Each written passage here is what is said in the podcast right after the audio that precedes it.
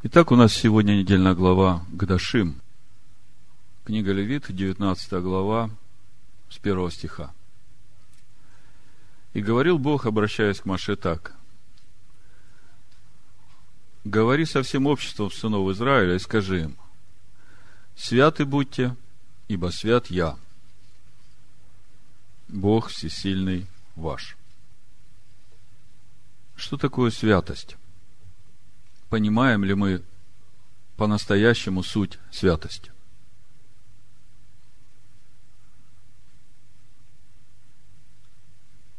Как приходит святость? Что нужно для того, чтобы мы были святыми? Когда Бог говорит, будьте святы, это заповедь. И чтобы исполнить эту заповедь, надо, по крайней мере, понимать, чего от меня хотят. Вы согласны со мной? Давайте посмотрим, что говорят иудейские комментарии на понятие святости, чтобы увидеть направление, в котором нам надо двигаться, чтобы действительно исполнить эту заповедь быть святым. Я, пожалуй, начну с комментария Равина Йоси Голдмана. В своем комментарии на эту недельную главу «Кто свят?» он пишет, кто свят? Отшельник в горах, монах в монастыре или гуру в гараже? Значит, Йоси Голдман пишет, как в иудаизме определяется понятие святости. Должен ли человек быть мистиком, чтобы быть святым? Вопрос. Глава Торы Гдашим, это Ваикра, Левита, 19-20 глава, начинается с повеления «Святы будьте». А затем речь заходит о целом ряде законов, от религиозных до этических. Уважать родителей и старших, помогать бедным, честно вести бизнес, соблюдать шаббат – не поклоняться идолам, возлюбить ближнего, не мстить, не вступать в запрещенные отношения. То есть множество заповедей, которые и указывают нам направление, в котором надо двигаться, чтобы быть святыми. И дальше Йоси Голман делает такой вывод. Так что из этой главы становится совершенно ясно, что несмотря на то, что мы, безусловно, верим в духовную составляющую иудаизма, дорога к святости не такая уж и бесплотная и трансцендентная, а наоборот, практическая и прагматичная. Святость нужно искать в повседневных вещах, которые мы делаем или не делаем, а не в мантрах и метафизике самоконтроль, дисциплина, честность, порядочность – это те вещи, которые ведут нас к святости. Ну вот это понимание традиционного иудаизма. Если посмотреть Тору Санчина, здесь можно еще расширить это понимание. Значит, э, человек должен не только служить Всевышнему, но и выработать себе свойства, похожие на те, которые проявляются при раскрытии божественного присутствия в мире. Если он достигает этой цели, то раскрывается тот высочайший потенциал, который заложен в нем в момент сотворения мира. Божественное свойство души. Такое подражание в кавычках Всевышнему – цель существования человека. В Торе Санчина комментарий пишет так. Но как сотворенный может быть подобен Творцу? В чем это должно проявиться? Если он не способен творить миры и управлять историческими событиями – вопрос. То есть должен, значит, подражать Всевышнему, а как подражать? Человек же не творит миры, как Бог. Будь подобен Всевышнему. Он милостив, преисполнен жалости, и ты будь милостив, преисполнен жалости, говорят мудрецы. Тора повелевает, иди за Всевышним, Богом твоим, и прилепляйся к Нему. Мудрецы Талмуда спрашивают, как же можно прилепиться к Всевышнему, ведь Он как пламя, которое сжигает все вокруг себя. То есть мы видим, как бы с одной стороны, понимание мудрецов, что действительно нужно как-то соединиться со Всевышним. Но как это сделать? Сделать именно так, чтобы вот тот огонь поедающий, который все попаляет вокруг, тебя не сжег, а стал твоим светом, вот здесь без Иешуа, Амашеха, ничего не происходит. Слова «святы будьте» являются ключевыми для всей главы. И в этом свете следует рассматривать все изложенное в ней. Уважение к родителям, заботу о нуждающихся, своевременную оплату труда работников, честность во всех делах, запрет брать проценты, запрет мстить, повеление любить ближнего, справедливый суд для бедного и богатого, а также требование устраниться от всего нечистого в духовном смысле этого слова. Святость достигается не за счет отрыва от мира, а за счет высокодуховного состояния, находясь в котором мы исполняем все обязанности, которые выпадают на нашу долю. Вот то, что говорят иудейские источники, мудрецы Торы, и мы видим, что тот путь, по которому надо идти, чтобы быть святым в понимании мудрецов Торы, он связан с исполнением именно тех заповедей, которые дает Бог, и через это нужно приходить в такое духовное состояние в каждодневном твоем хождении перед Богом, ты остаешься в этой чистоте, неоскверненности, в любви к ближнему, в правде, в истине – ну, вот такое иудейское понимание. Если коротко подвести итог, то мы видим, что иудейское понимание связано с жизнью в заповедях Бога. Иудейское понимание святости. То есть, если спросить иудея, что значит «будьте святы», ответ прост. Чтобы быть святым, нужно стараться всем сердцем, всей душой жить в заповедях Бога. Мы потом посмотрим, что Тора обо всем этом говорит, что Писания говорят. Новый Завет тоже. То, что я хочу добавить к этим комментариям, это тоже есть у иудейских мудрецов, просто э, если это все сложить, то тогда можно увидеть вот ту полноту пути в святость. Что такое слово «кадош», вы знаете, святой. Самое простое понимание – это отделенный. И именно тогда, когда мы живем не по принципам этого мира, а живем по Слову Бога, тогда именно это Слово, оно отделяет нас от этого мира. В большом, в малом. Вот сегодня все работают, а мы светим субботний день. Потому что Бог так сказал. Бог сказал, мы это делаем, и через это мы видим, что мы уже отделены от людей этого мира. И вот это то понимание кадош, которое вкладывается вот э, в комментарии мудрецов о том, как нам быть святыми. То есть есть какая-то наша часть, наше участие в том, где мы что-то делаем, согласно тому, что Бог сказал. И через это мы начинаем освещать себя. Но у слова «кадош» есть еще одно понимание.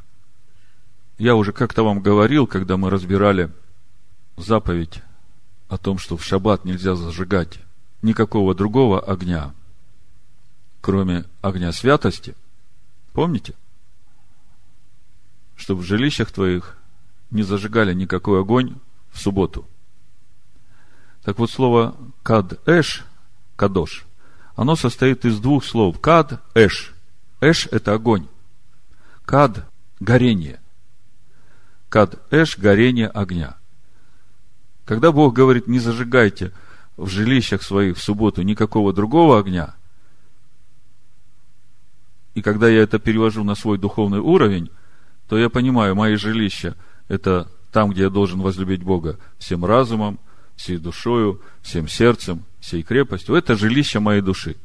Так вот, там не должно гореть никакого другого огня, кроме огня святости вот этого огня Божьего. И через это мне легко сразу проверить себя.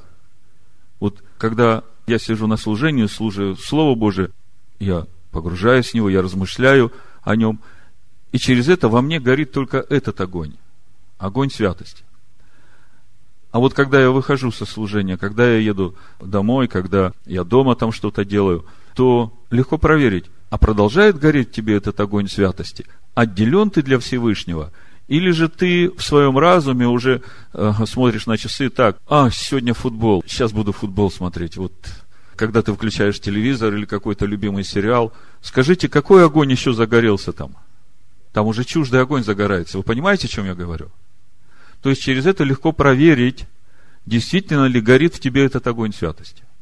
Так вот, говоря о том, чтобы мы были святыми, у мудрецов есть такое понимание. Помните, когда мы разбирали заповедь о том, чтобы священник каждый вечер зажигал светильник Минору в храме? Заповедь зажигать светильник вечером, чтобы он горел всю ночь. Помните, да?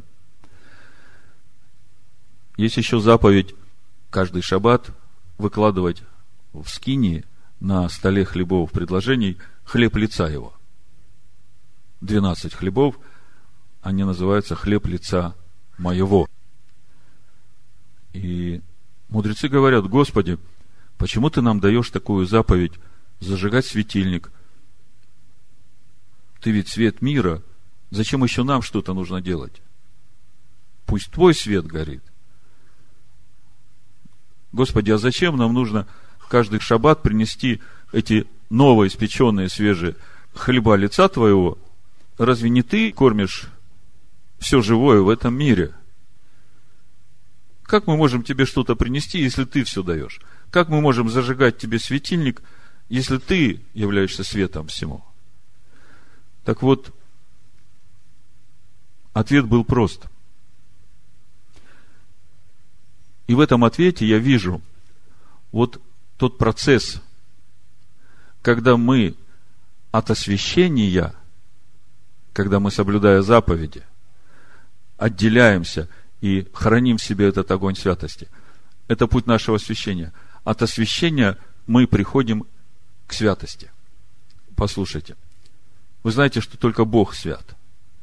И истинная святость, она только от Бога, живущего в нас – Поэтому Бог говорит, ну, на тот вопрос, зачем нам это делать, зачем нам зажигать светильник, зачем нам приносить хлеба предложения, хлеба лица твоего. А что такое хлеб лица его, скажите мне. Ишуа говорит, я хлеб, сошедший с небес. А в Коринфянах втором послании написано, Бог повелел в темноте сердец наших воссиять свету, чтобы мы познали славу Божию в лице а Машеха Иешуа. Поэтому, когда мы говорим, что нам надо каждую неделю, каждую субботу приносить новый хлеб лица его и полагать его пред лицом Всевышнего, а тот, который снимаем, нам съедать надо, потому что мы священники. В принципе, у нас это и происходит, если говорить духовно. В этом весь процесс нашего познания Слова Божьего, который есть Машех. И именно через это познание, когда мы его усваиваем, это же естество Бога. Обновляется наше естество. Так вот, столько много надо сказать, чтобы э, привести к простой мысли. Бог говорит, когда вы это делаете, именно тогда я вас делаю светом, и я вас делаю хлебом. В принципе, здесь вся суть нашего пути в святость. Хочу вам немножко показать, что Писание говорит о истинной святости. Второзаконие, 32 глава, 51 стих. Это Бог говорит Моисею. За то, что вы согрешили против меня среди сынов Израилевых при водах Меривы в Кадесе, в пустыне Син – за то, что не явили святости моей среди сынов Израилевых.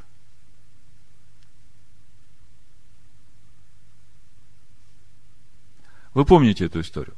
Давайте я прочитаю немножко, чтобы напомнить вам. Это числа, 20 глава, с 7 стиха. Ну, это уже поколение, которое выросло в пустыне. По сути, это уже сороковой год странствования в пустыне – то есть те, которые выросли уже в пустыне, которые не знают вот этого египетского рабства. И они приходят, значит, в Кадес, там Мирьям похоронили, не было воды, народ стал роптать. Седьмой стих. «И сказал Господь Моисею, говоря, возьми жезлы, собери общество, ты и Аарон, брат твой, и скажите в глазах их скале, и она даст на себя воду. И так ты изведешь им воду из скалы, и напоишь общество и скот его. И взял Моисей жезла от лица Господа, как он повелел ему, и собрали Моисей и Аарон народ к скале, и сказал он им, послушайте, непокорные, разве нам из этой скалы извести для вас воду? И поднял Моисей руку свою и ударил в скалу жезлом своим дважды, и потекло много воды, и пило общество и скот его. Значит, Бог сказал, просто возьми жезл в руку и скажи в глазах их скале, бить не надо. Просто скажи. И если бы э, Моисей сделал именно так, то через это он бы и явил святость Бога. Бог говорит, вы не явили там моей святости народу. Так что они не явили? Что на самом деле не произошло, что должно было произойти? Это я к тому, чтобы нам понять, что такое святость. То есть, когда мы являем святость, через нас является сила Божия. В 12 стихе и сказал Господь Моисею и Аарону, за то, что вы не поверили мне – чтобы явить святость мою пред очами сынов Израилевых. Не введете вы народа сего в землю, которую я даю вам. Есть еще другая история. Это книга Левит, 10 глава. С первого стиха. «Надав и Авиуд, сыны Аароновы, взяли каждый свою кадильницу и положили в них огня, вложили в него курений и принесли пред Господа огонь чуждый, которого он не велел им. Вот это чуждый зара, чужой, то есть не святой. То есть, когда мы приносим пред Господа не святой огонь, которого он не велел, то в нашей жизни это может вызвать большие проблемы. Так как же приходит святость? Святость, в общем-то, приходит через наше познание Машеха, если коротко. Давайте откроем Ефесянам 4 главу, прочитаем 20 и 24 стих. Но вы не так познали Машеха, потому что вы слышали о нем и в нем научились, так как истина в Иешуа. Отложить прежний образ жизни ветхого человека, сливающего в обольстительных похотях, обновиться духом ума вашего и облечься в нового человека, созданного по Богу в праведности и святости истины. Когда смотришь на слово «облечься», по стронгу это 1746. А, греческое слово «эндюсастхая». Значит, смысловое понятие одетый в брачную одежду, это первое, а второе проникающие в душу. То есть, если эти два понимания сложить, то суть нашего обличения – это через то, что проникает в нашу душу, становится нашей сущностью, и через это мы облекаемся в эти брачные одежды, одежды славы. Так вот, Павел говорит Ефесянам, что вы не так познали Машеха. Ваше познание Машеха должно вас привести к этому новому творению, созданному по образу Бога. И суть этого нового творения – праведность и святость истины. Проповедь я так и назвал, вот на основании – послание Ефесянам, 4 главы с 20 по 24 стих, назвал так. Новое творение – это человек, созданный по Богу в праведности и святости истины через познание Машеха. То есть и праведность истины, и святость истины. Истина одна – это Слово.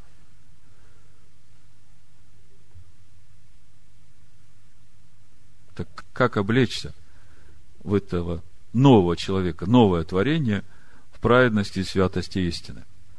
Вот в послании евреям 12.10 написано, можно читать с 6 стиха. «Ибо Господь, кого любит, того наказывает. Бьет же всякого сына, которого принимает. Если вы терпите наказание, то Бог поступает с вами, как с сынами. Ибо есть ли какой сын, которого, вы не, которого бы не наказывал отец? Если же остаетесь без наказания, которое всем обще, то вы незаконные дети, а не сыны. Притом, если мы, будучи наказываем плотскими родителями нашими, боялись их, то не гораздо ли более должны покориться Отцу Духов, чтобы жить? Те наказывали нас по своему произволу для немногих дней, а сей для пользы, чтобы нам иметь участие в святости Его.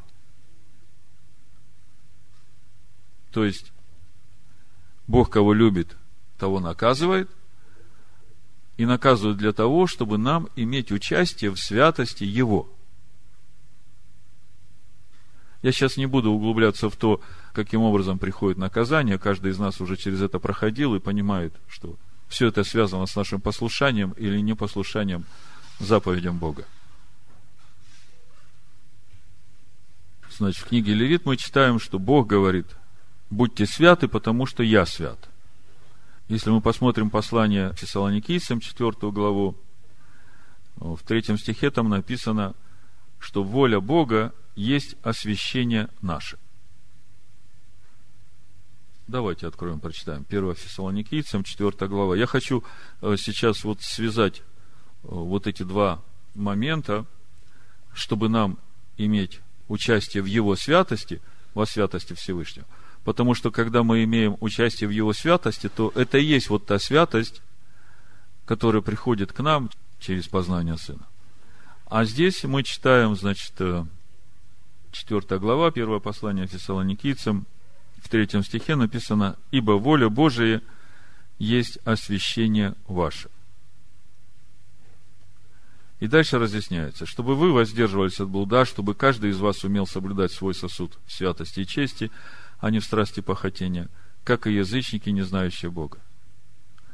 Чтобы вы не поступали с братом своим противозаконно и корыстолюбиво, потому что Господь мститель за все то, как и прежде мы говорили вам и свидетельствовали. Ибо Бог призвал нас не к нечистоте, но к святости. То есть мы видим, что в послании фессалоникийцев Павел, в принципе, точно излагает те же самые мысли, э, которые мы читали у мудрецов Торы. Быть святыми – это значит исполнять все те заповеди, которые Бог дает в своем законе. Если посмотреть на содержание недельной главы Гдашим – то можно увидеть, что там практически упомянуты все десять заповедей в раскрытом виде.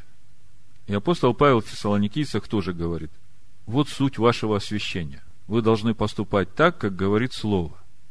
То есть я хочу вам показать вот тот принцип, когда вы приносите хлеб лица моего, когда вы зажигаете светильник перед лицом моим, то именно через это я освящаю вас.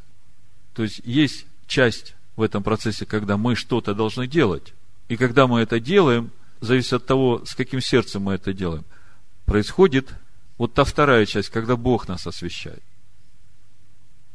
Вот в Римлянах 6 главе с 19 стиха это можно более конкретно увидеть. Как вы видите, я вам все читаю из Нового Завета, то есть понимание нашего пути в святость, оно есть в Новом Завете. Смотрите, Римлянам 6 глава, буду читать с 19 стиха. То есть мы только что увидели в Фессалоникийцах. Воля Божия – освящение ваше. И суть нашего освящения в том, что нам нужно исполнять заповеди Бога. Мы потом еще посмотрим в Торе об этом же. Так вот, в Римлянах 6 главе Павел говорит, «Говорю по рассуждению человеческому – ради немощи плоти вашей.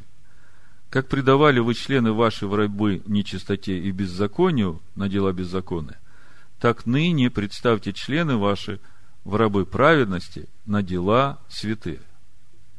Слышите? Представьте члены ваши в рабы праведности на дела святые. Как это? Представьте члены ваши в рабы праведности на дела святые. О чем здесь? Мы потом прочитаем, что Писания говорят о праведности. Ибо когда вы были рабами греха, то были свободны от праведности. Какой же плод вы имели тогда? Такие дела, каких ныне сами стыдитесь, потому что конец их смерти. Но ныне, когда вы освободились от греха и стали рабами Богу, плод ваш есть святость, а конец – жизнь вечная. Смотрите, очень простая схема.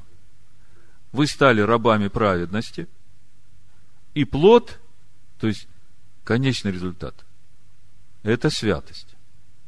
И мы говорили, что этот путь святости, он начинается через то, что мы освещаем то, что Бог говорит – и через то, что мы делаем, Бог освещает нас. И понятно, если мы это делаем не совсем сердцем, вот как я говорил о чуждом огне во время соблюдения шаббата, когда в нас загорается чужой огонь, тогда этого освящения не происходит. Вы понимаете? А когда приходит освящение Божие, тогда уже это святость, которая приходит от Бога, живущего в нас. Давайте начнем с исхода 19 главы. Это как бы нам сейчас на нашем пути очень близко. Исход 19 глава с 4 стиха. Бог говорит Моисею, чтобы Моисей сказал дому Якова и сынам Израилю. Вы видели, что я сделал египтянам, и как я носил вас, как бы на орлиных крыльях, и принес вас к себе. Итак, если вы будете слушать гласа моего и соблюдать завет мой, то будете моему делом из всех народов, ибо моя вся земля. А вы будете у меня царством священников и народом святым. Смотрите, если вы будете слушать голос мой и соблюдать завет мой, то будете народом святым. То есть мы видим какую-то последовательность, какую-то связь. Если будете слушать голос мой и хранить завет, будете святыми. То есть мы здесь видим тоже это как результат. Второзаконие, 28 глава. Об этом же. Несколько мест покажу вам в Торе, чтобы удостовериться о том, что действительно именно через то, что мы становимся рабами Богу, рабами праведности – Именно через это приходит святость. Нам только надо до конца уразуметь, каким образом это приходит к нам.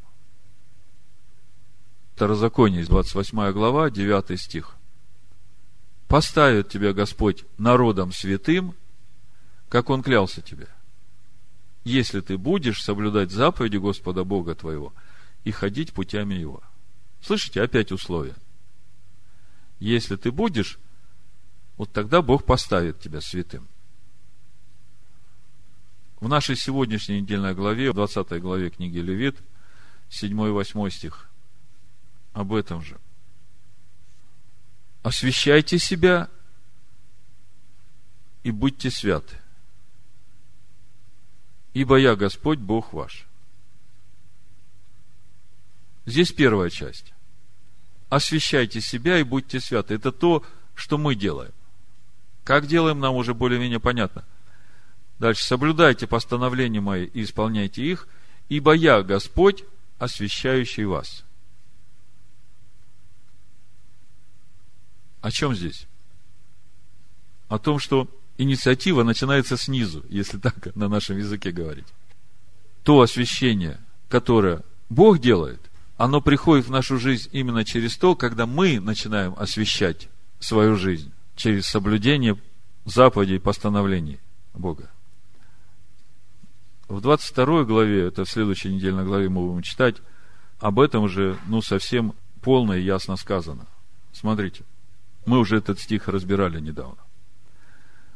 Книга Левит, 22 глава, с 31 стиха написано, «И соблюдайте заповеди мои, исполняйте их, я Господь.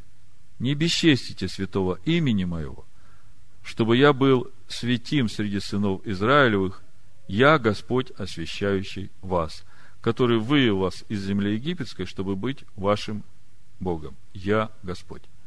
Вот здесь вся формула вот того, как нам быть святыми. Мы светим Его имя, то есть свято относимся к святому, а суть святого – это Его заповеди, повеления, уставы, слушаемся глаза Его. И когда мы это делаем, именно через это происходит вот то освящение, которое Бог делает. Вот через это приходит та святость, которая от Бога, живущего в нас. Еще один момент, который я хотел бы вам разъяснить. Можем ли мы сказать, что наше соблюдение заповедей – это и есть святость? То есть мы как бы видим везде, что через соблюдение заповедей приходит святость, и можно было бы на этом остановиться. Вопрос в том, можем ли мы сказать, что наше соблюдение заповедей и есть суть святости. И да, как начало, и нет, потому что это только начало. Завершающий этап – это то, что Бог делает.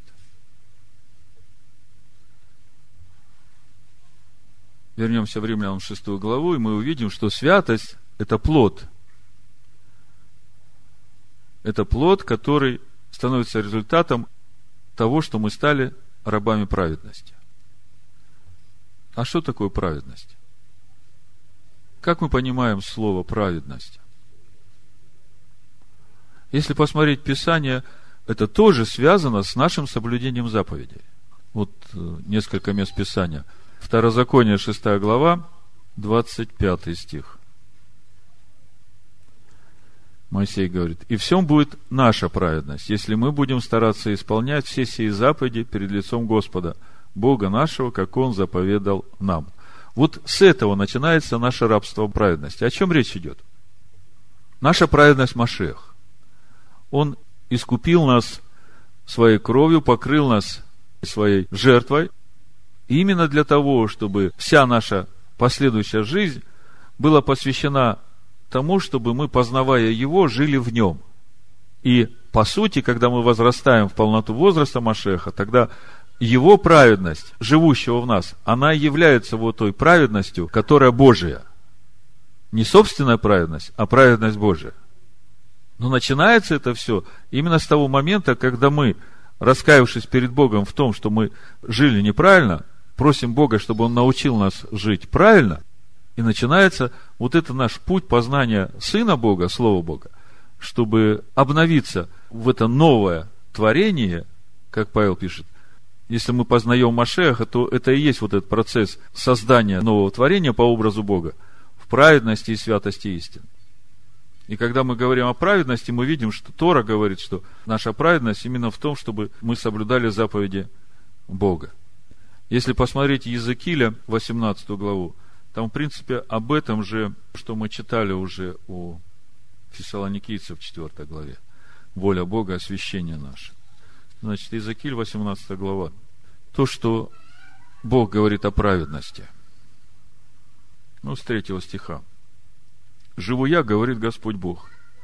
Не будут впредь говорить в Израиле пословицу эту. Отцы ели кислый виноград, а у детей на зубах оскомина. Ибо вот все души мои, как душа отца, так и душа сына, мои. Душа согрешающая, та умрет. Если кто праведен и творит суд и правду, на горах жертвенного не ест и к идолам дома Израилева не обращает глаз своих, жены ближнего своего не оскверняет и к своей жене во время очищения нечистот ее не приближается, никого не притесняет, должнику возвращает залог его, хищение не производит, хлеб свой дает голодному и ногого покрывает одежду, в рост не отдает и лихвы не берет, от неправды удерживает руку свою, суд человеку с человеком производит правильный, поступает по заповедям моим и соблюдает постановления мои искренно – то он праведник. Он непременно будет жив, говорит Господь Бог. Если мы посмотрим первое послание Иоанна, третью главу, Иоанн об этом же говорит. Седьмой стих. Дети, да не обольщает вас никто. Кто делает правду, тот праведен, подобно как он праведен. Кто делает грех, тот от дьявола, потому что сначала дьявол согрешил. Для сего-то и явился Сын Божий, чтобы разрушить дела дьявола. Всякий, рожденный от Бога, не делает греха, потому что семя его пребывает в нем, и он не может грешить, потому что рожден от Бога. Значит, кто делает правду, тот праведен. Так скажите мне, как же приходит святость? Вот та Божья святость, чтобы нам действительно исполнить заповедь «Будьте святы, ибо я свят». То есть можно было бы сказать, что достаточно праведности, достаточно того, чтобы человек исполнял заповеди Бога. Сейчас мы находимся в самом таком кульминационном месте, чтобы действительно понять суть того, чего от нас Бог ожидает. Как приходит вот эта Божья святость? Как нам ходить в этой святости, в той святости, в которую призвал нас Бог? То есть мы видим, что она начинается с того, чтобы мы соблюдали заповеди Бога. И мы видим, что в Писаниях весь процесс нашего соблюдения заповедей Бога, он называется как праведность, как то, что делать правду. Но через что приходит святость? Давайте прочитаем 1 Петра с 13 по 16 стих. «Посему, возлюбленные, припоясавшие чресла ума вашего, бодрствуя, совершенно уповайте на подаваемую вам благодать в явлении Ишуа Машеха. Как послушные дети, не сообразуйтесь с прежними похотями, бывшими в неведении вашем, но по примеру призвавшего вас святого, и сами будьте святы во всех поступках, ибо написано, будьте святы, потому что я свят. Скажите мне, праведность без святости может быть? Вот здесь ключ к пониманию. Праведность без святости может быть. А вот святость без праведности быть не может. О чем я говорю? Смотрите. Павел говорит, по правде законной я не порочен. Сегодня святой день суббота. Хорошо, я не буду ничего делать. Я же никакую работу не делаю. Ну, что, подумаешь, фильм посмотрю, там, футбол или еще что-нибудь там. Я же не работаю. Э, мы уже говорили, чуждый огонь появляется. Святости нет. Вроде как снаружи праведность есть, а священного огня внутри уже нет. То есть, когда мы говорим о праведности и о святости истины, это как раз и есть вот то новое творение по образу Бога, которое творится в Машехе каким образом приходит эта святость, помните, в Матвея 19 главе разговор Иешуа с этим богатым юношей. А давайте посмотрим, вот там очень реально видно, как имея праведность, войти в святость, в святость Божию.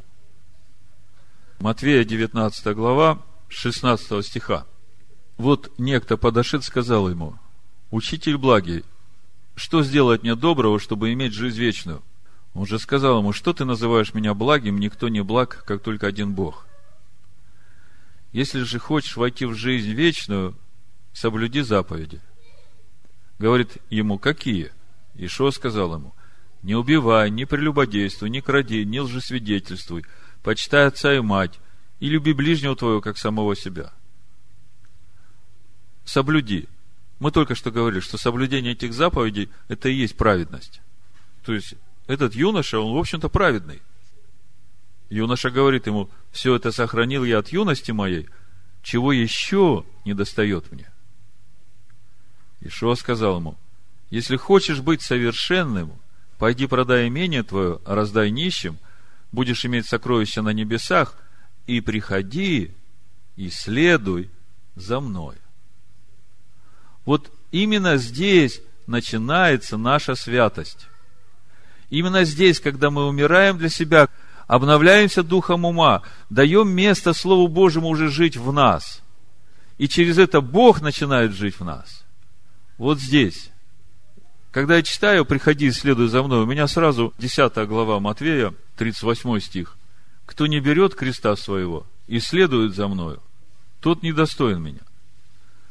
А сберегший душу свою потеряет ее, а потерявший душу свою ради меня сбережет ее. Когда Ишо говорит, возьми стойку казни, возьми крест свой и следуй за мной, то он говорит, возьми Божий закон и прибивай на нем, как на стойке казни, все, что противится этому закону. И именно через это закон Божий в тебе начнет жить. Как Павел говорит, законом я умер для закона. То есть закон помог мне распяться для того, чтобы именно этот закон уже жил во мне. И уже не я живу, но Машех живет во мне. Так Павел говорит. Так вот, есть наша часть освящения, когда мы начинаем стараться через познание закона Бога жить в этом законе. И по мере того, насколько мы этому отдаем свое сердце, свою душу, свой разум, насколько много в нас горит этого священного огня, именно через это происходит освящение наше, именно там начинает приходить святость Божия. Амен. Вот так вот все оно и работает. Я еще раз прочитаю Ефесянам 4 главу, послушайте. Но вы не так познали Машеха, потому что вы слышали о нем и в нем научились, так как истина в Иешуа.